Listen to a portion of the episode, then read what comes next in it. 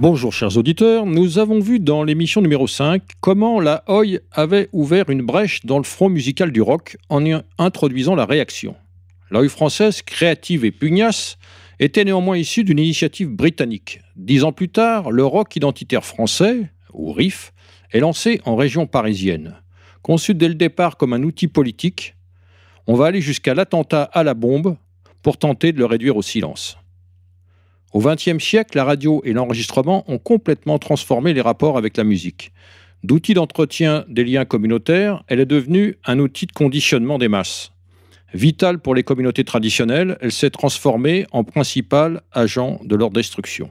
Il est donc indispensable de suivre les évolutions sur le front musical.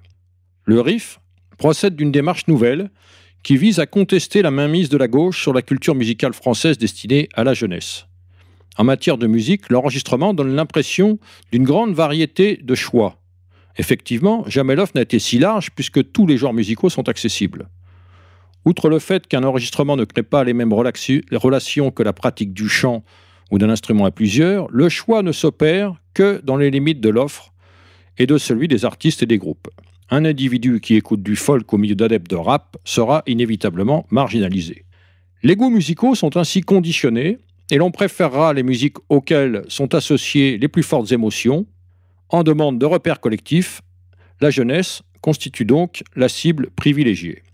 Pour les jeunes générations, le choix est réduit aux artistes promus par les médias, qui sont soit les artistes commerciaux si on ne demande pas leur positionnement politique, soit des artistes engagés, obligatoirement à gauche, soit encore des musiciens issus de courants alternatifs, c'est-à-dire encore plus à gauche.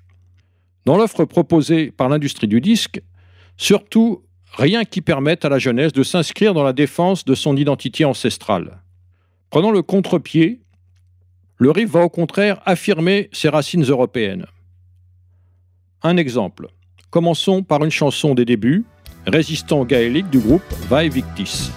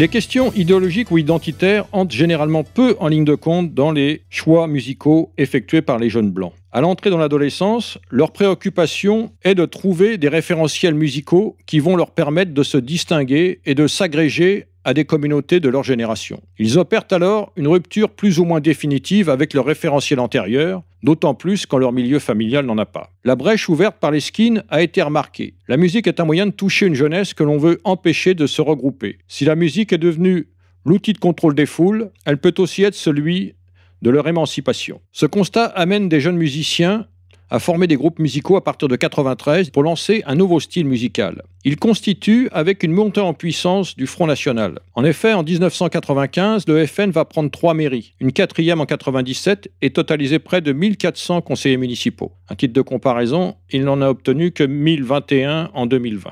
97 est aussi l'année où le FN fait son meilleur score aux élections législatives en voix et en pourcentage. L'école de formation du mouvement créée pour les élus et les cadres a permis d'engager une politique culturelle qui débouche rapidement sur un combat culturel. En effet, depuis la création du ministère des Affaires culturelles en 1959, la culture est devenue la chasse gardée de la gauche qui capte les subventions pour entretenir une nébuleuse d'associations relayant sa politique et garantissant son hégémonie. En s'attaquant à cette hydre, particulièrement les bibliothèques et les financements des spectacles, le FN s'en prend à l'outil de contrôle de la jeunesse aux mains de la gauche. Les jeunes musiciens qui créent des groupes dissidents veulent agir sur l'électorat. Leur démarche est politique car la plupart sont des militants engagés, suivant leur sensibilité, dans les diverses mouvances de la droite nationale. Pour entrer dans le vif sonore, on écoute la chanson Tenez bon, on arrive du groupe Brexia, qui résume la démarche militante des musiciens du RIF.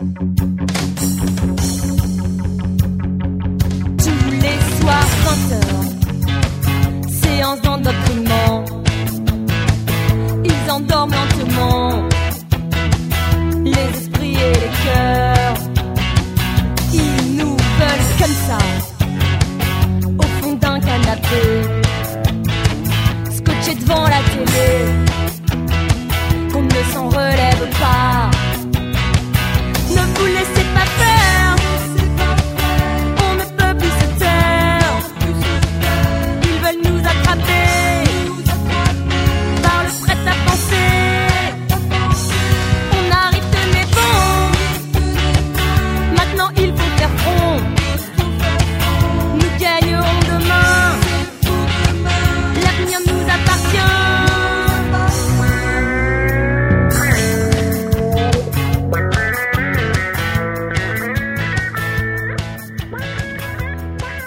Plus un outil d'expression qui utilise la musique qu'un courant musical, car plusieurs styles et sensibilités cohabitent et ne sont en fait que différentes façons d'exprimer cet engagement.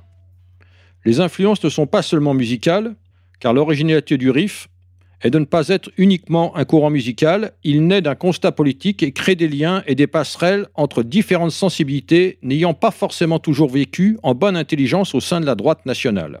Ainsi, les nationaux révolutionnaires, les néo-païens, les catholiques aux tendances traditionnalistes plus ou moins affirmées, arrivent à jouer sur les mêmes scènes, à voir leurs enregistrements édités et diffusés par des labels communs, réalisant un décloisonnement jusque-là rarement observé entre ces chapelles jalouses de leur particularisme.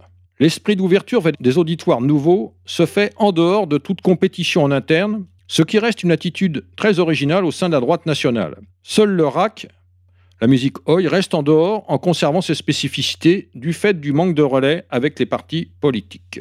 Le courant de musique alternative englobant tous les genres musicaux qui ne sont pas encore institutionnalisés, suivant l'audience des groupes et leur influence, ils sont repérés par les radios et peuvent intéresser les maisons de disques qui signent avec les artistes pour produire leurs enregistrements et assurent leur promotion.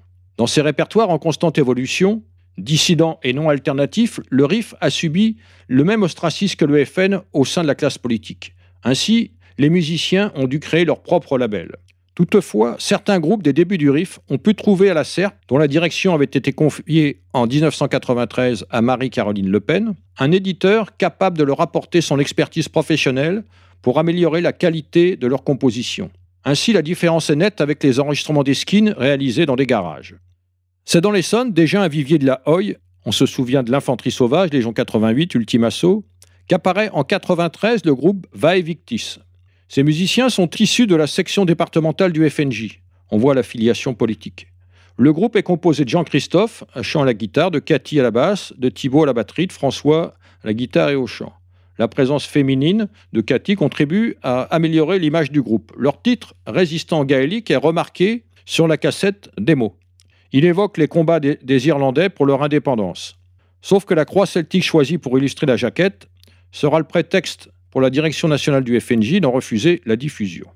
Les deux autres titres, Faire front et Croire et combattre, sont des appels à s'engager. Cette démo intéresse la SERP, qui signe un contrat de production avec le groupe et lui permet de réaliser son premier album en 95, appelé tout simplement Vae Victis. Ce soutien est considérable car le groupe enregistre dans un studio professionnel et la jaquette du CD est réalisée par le talentueux graphiste du FN, ce qui permet de réaliser un produit de qualité, apte à séduire la jeunesse et bénéficiant du réseau commercial d'un éditeur. Il ne peut que tirer les autres groupes vers le haut. Dans ce CD, Vague Victis reprend la chanson Libre Cosaque, écrite à l'origine pour le groupe Ultimasso, en réarrangeant la musique. Les thématiques sont plutôt historiques, avec le retour du croisé, une balade pour un chevalier blessé rentrant du combat, une évocation du combat entre Thésée et le Minotaure, la chanson L'appel des bois pourrait être le récit d'une conversion. Mythes, légendes et spiritualité traversent ce premier album comme pour Après la mort, l'éternité, qui se termine par les derniers mots en latin du symbole des apôtres. Jean-Christophe est passé par le cœur Montjoie Saint-Denis. On reconnaît une filiation. La reprise de la chanson Faire front témoigne de l'engagement du groupe. On en écoute un extrait. Il faut faire front. Jeunesse au cœur de lion. Et insurrection. Voix d'une génération. Il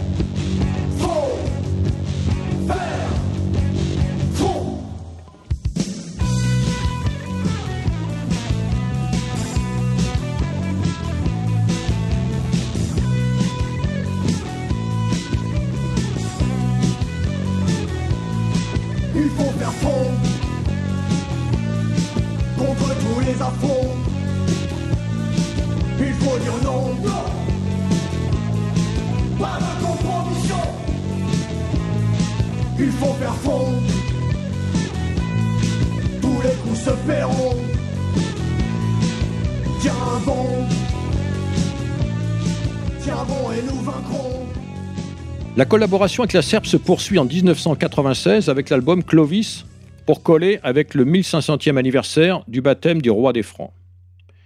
Il s'en vend 2000 exemplaires de la fête des BBR de cette année-là, ce qui est énorme et rend compte de la pertinence de la démarche.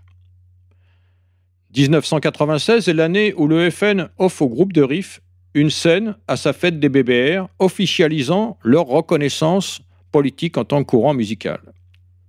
Cette décision a été âprement débattue au bureau politique.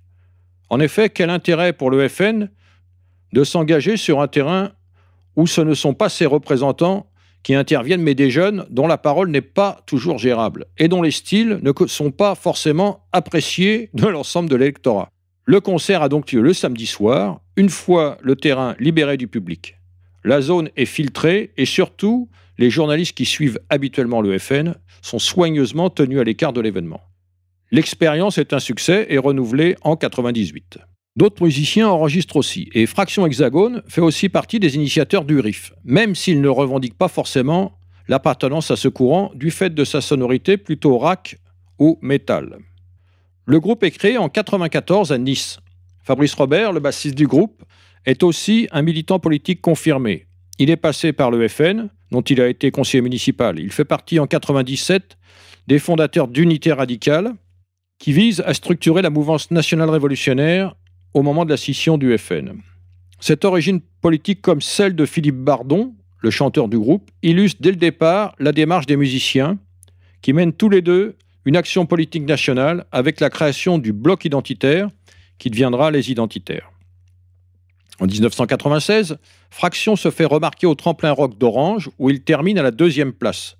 Il se produit en septembre de la même année dans le concert organisé par l'EFN lors de la fête annuelle des BBR. Cette fois, l'organisation lui demande de ne pas interpréter la chanson Une balle. En effet, le titre euh, est connu et fait du bruit à l'époque puisqu'il fait l'objet d'une procédure. Les paroles sont un inventaire de tous ceux qui sont considérés comme les responsables de la situation politique et qui mériteraient une juste punition, matérialisée par une balle. On en écoute un extrait. Hey Qui se méfie, se drague aux infâmes Ils paieront leur forfait au bout de notre lame Ils méritent pour leur crime une juste punition Et nous serons vengés lorsque leur tête tomberont Une balle Une balle Une balle pour les sionistes. Une balle pour les cosmopolites. Une balle pour les Yankees. Une balle pour les lobbies. Une balle pour les marxistes. Une balle pour les capitalistes. Une balle pour la censure. Et pour cette dictature Une balle pour le bourgeois. Une balle pour les médias Une balle pour les collabos Une balle pour les libéraux Une balle pour les élus une balle pour ces corrompus Une balle pour la... Une balle pour leur complice La procédure en- engagée contre cette chanson est la réaction du système au nouveau courant musical qui vise la jeunesse. Elle illustre la pertinence du concept. Nous reviendrons sur Fraction dans une émission spécifique en préparation. Issu d'une scission en mars 1996 de deux membres fondateurs de Vaevictis, Jean-Christophe et Cathy, Île-de-France, ou IDF, enregistre son premier album, Franc-Parler, en 98 chez Bleu Blanc Rock. Comme les autres groupes, il exploite toutes les possibilités de se produire sur scène, mais quand il est sélectionné en avril 2000 pour un deuxième tour au tremplin rock du Gibus, une boîte euh, parisienne, Ralph Fron n'a rien de mieux à faire que de menacer la direction par fax. Évidemment, la victoire reste donc à la démocratie, le directeur annule le concert et le groupe se retrouve sur les quais de Seine pour un concert improvisant en plein air sous la surveillance des CRS. Malgré leur vigilance, Ralph Fron et les autres organisations démocratiques, comme ils s'appellent, ne peuvent être partout. Quelques mois plus tard, IDF se produit lors de la fête de la musique en bleu de chauffe. Ce qui au départ n'était qu'un effet pour attirer l'attention, va donner une image ouvriériste au groupe. D'autant plus que les paroles de certaines chansons s'y prêtent bien et que le monopole de la gauche sur la classe ouvrière tombe en lambeaux à l'époque. On n'est plus dans les légendes, les rêves, la jeunesse, les rêves de jeunesse et les sentiments. On est passé dans la dure réalité quotidienne avec les obligations professionnelles, avec des titres comme On n'arrête pas le progrès ou Mécanisation.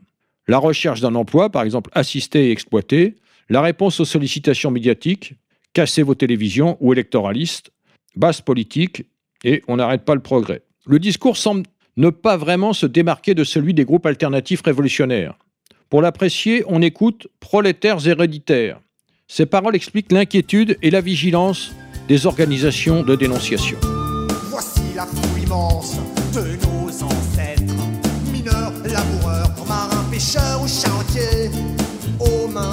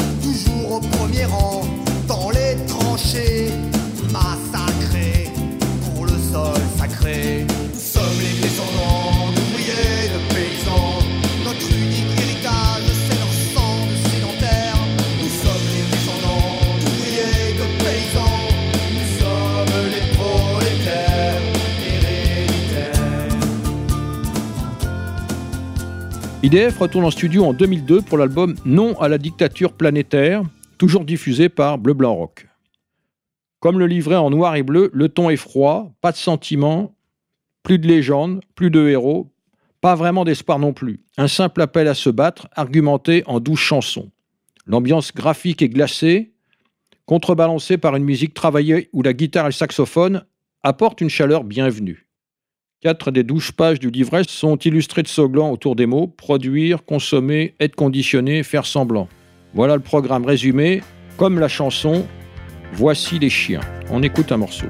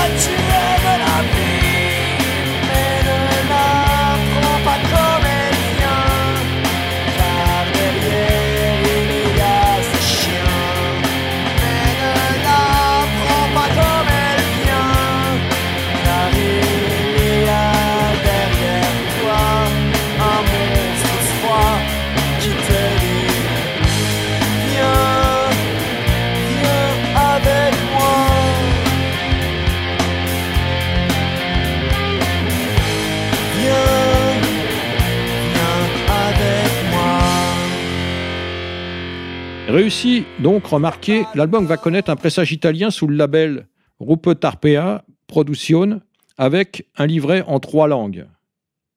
La famille, Cathy épouse Jean-Christophe, les enfants, l'activité professionnelle oblige à ranger les instruments de musique dans leur housse, interrompant l'existence d'Île-de-France.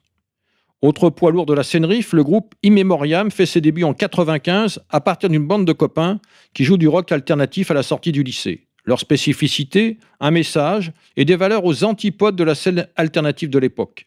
Ils sont fiers de leur civilisation, de leur héritage gréco-romain et passionnés de rock. Quatre premières chansons sont enregistrées en 1996 sur un support cassette qui se vend à 1000 exemplaires. Un beau score pour une démo. Alésia, sur le rythme d'une balade, la bataille menée par Vincent Gétorix et la chanson Soldat maudit plonge dans les combats dans les ruines de Berlin. Pas toujours avec les mêmes musiciens, le groupe enregistre au total quatre albums, un mini-album et d'autres titres sur des compilations diverses, dont les deux opus Sur les terres du Rif 1 et 2. Une cinquantaine de concerts ont été donnés entre 1996 et 2002, un bilan plus que conséquent. En 1998, un des titres phares du groupe, à jamais idéaliste, est pressé sur l'album Entre terre et lumière. On en écoute un extrait.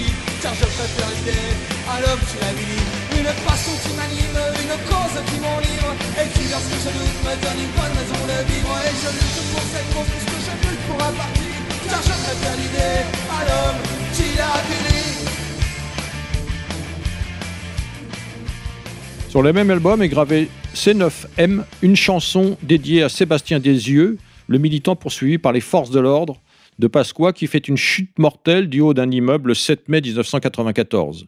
Depuis chaque 9 mai, une commémoration est organisée devant l'immeuble où il est tombé. Au festival Rive de Vitrolles le 7 novembre 1998, Immémorial, Vae Victis, Île-de-France et les Italiens du groupe 270 bis jouent sur un chapiteau sur le parking. En effet, le service technique du, du stadium ayant été plastiqué, il ne peut pas jouer dans la salle prévue. Le riff est traité à l'explosif. Ça montre l'influence qu'il commence à prendre. En avril 99, Immemoriam se rend à Belgrade pour donner plusieurs concerts de soutien à la population civile serbe bombardée par l'OTAN. Le 25 avril au soir, il se produit devant des milliers de personnes ra- rassemblées en bouclier humain sur le pont Brankov, au cœur de la ville. Bien que l'événement ne soit relayé par aucun média officiel, le groupe a conscience de vivre le moment particulier où se joue l'avenir d'un peuple d'Europe. Il en ramène la chanson Paris-Belgrade.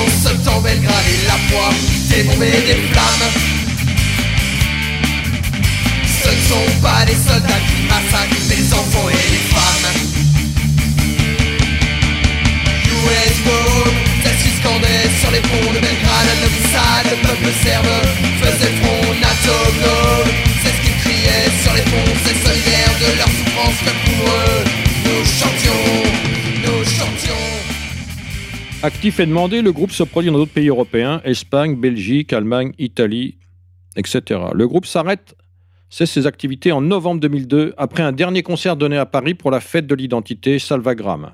Famille, vie professionnelle, ça, devient difficile de les concilier avec la musique. Mais ce n'est pas à cause des difficultés continuelles pour monter des concerts, qui n'existent que grâce à l'obstination et les ruses des organisateurs, ni de ceux qui sont interdits malgré les énergies et les sommes engagées. C'est le lot ordinaire de tous les groupes de riff. L'audience du groupe dépasse le cadre strictement politique, car le- leur titre idéaliste figure dans les enregistrements de trois groupes de rock des élèves officiers de Coectidan, en 2005, en 2011 et encore en 2017. Là encore, ces enregistrements témoignent du décloisonnement du riff et de son audience. Une mémo va se reformer dix ans plus tard pour un concert à l'invitation de Casa Pound de Rome. Il fait partie des rares groupes qui ont su durer. Nous espérons bien lui consacrer une émission spécifique.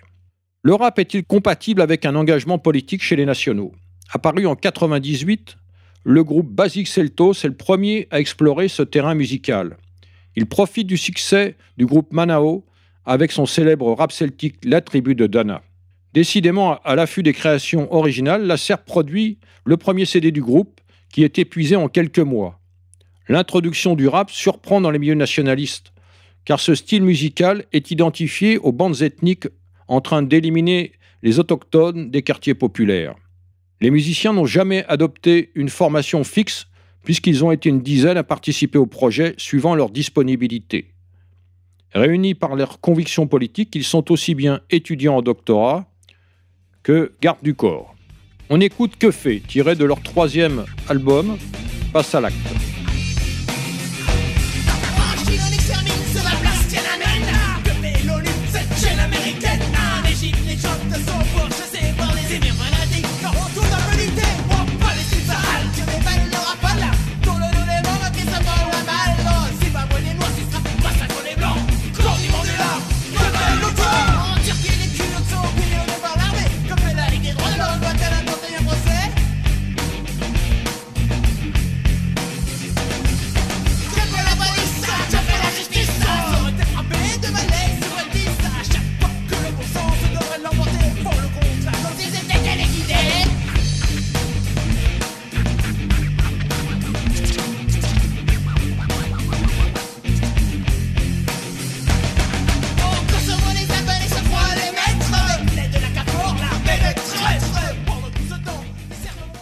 D'une certaine façon, on peut dire que Basic a déconfiné la musique nationaliste.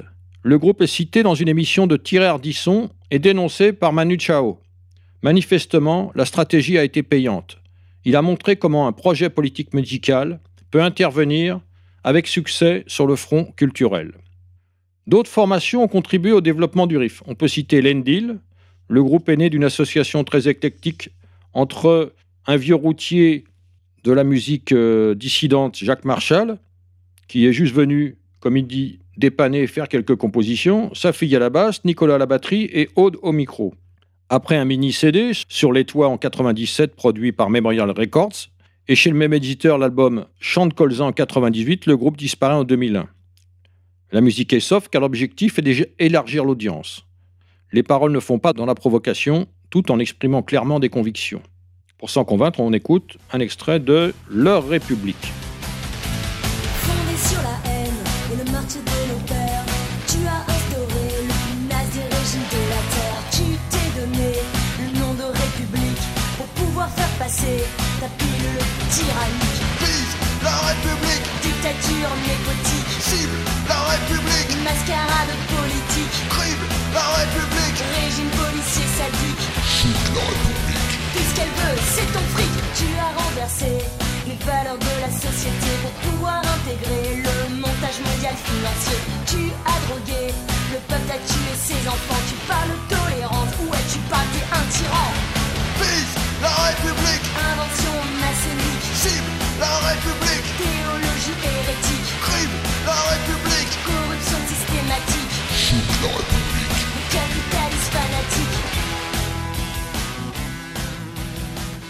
En 2000, revendiquant l'influence du groupe slovène Lebach, le groupe nancéen Ion produit un CD intitulé Devotio, manifestement en référence à Guillaume Fay. Il se définit comme archéo-futuriste. L'objectif est élitiste. Les paroles des chansons peuvent être en plusieurs langues italien, français, allemand, anglais et latin. Parfois, dans le même morceau. La notion de transcendance de l'individu par le combat, dans la fidélité aux ancêtres, et pour assurer la survie de la communauté, est explicitement décrite dans la chanson L'ascète et le guerrier. Les musiciens reprennent la célèbre chanson traditionnelle Green Sleeves, attribuée à Henri VIII. Le groupe n'a qu'une existence éphémère. Il est créé en 99 et disparaît en 2002.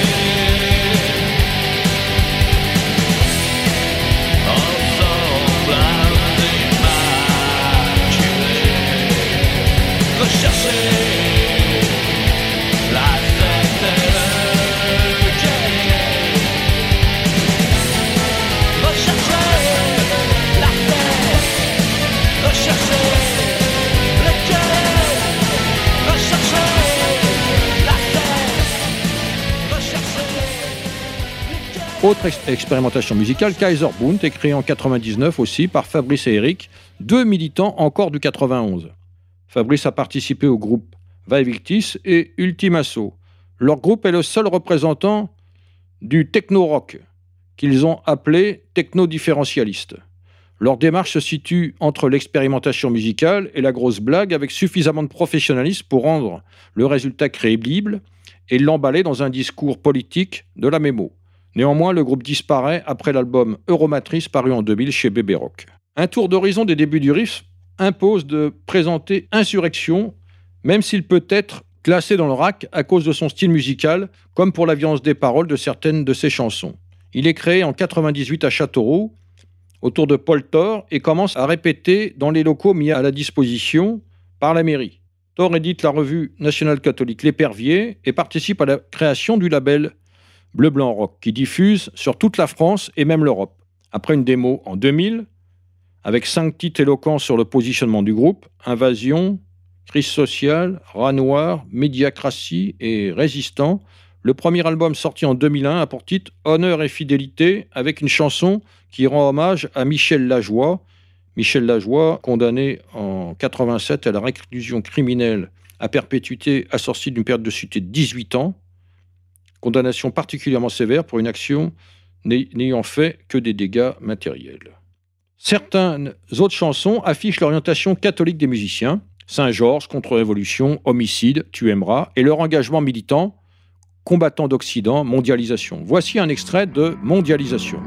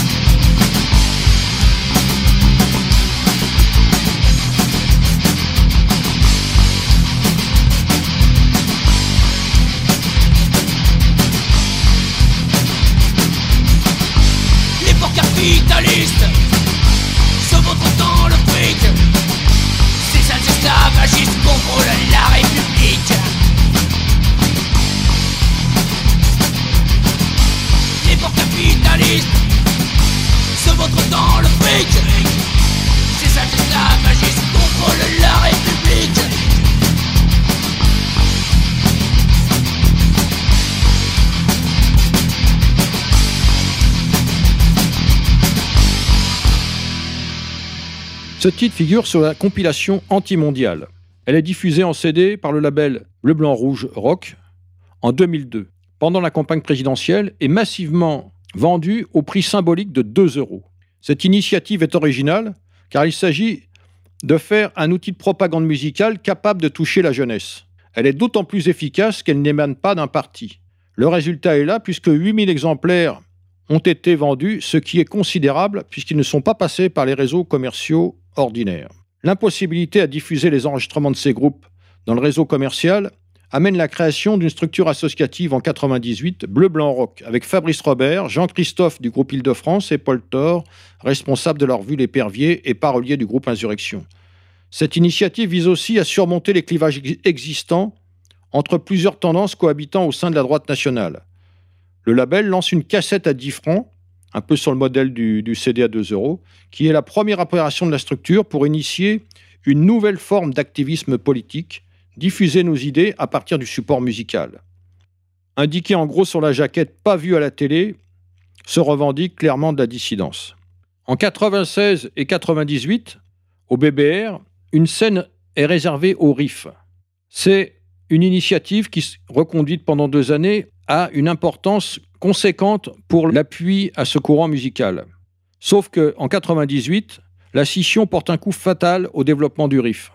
Le plasticage du stadium de Vitrolles en novembre 98 et la liquidation de la SERP en 2000 durcissent le front musical et compliquent la diffusion des CD malgré la multiplication des labels.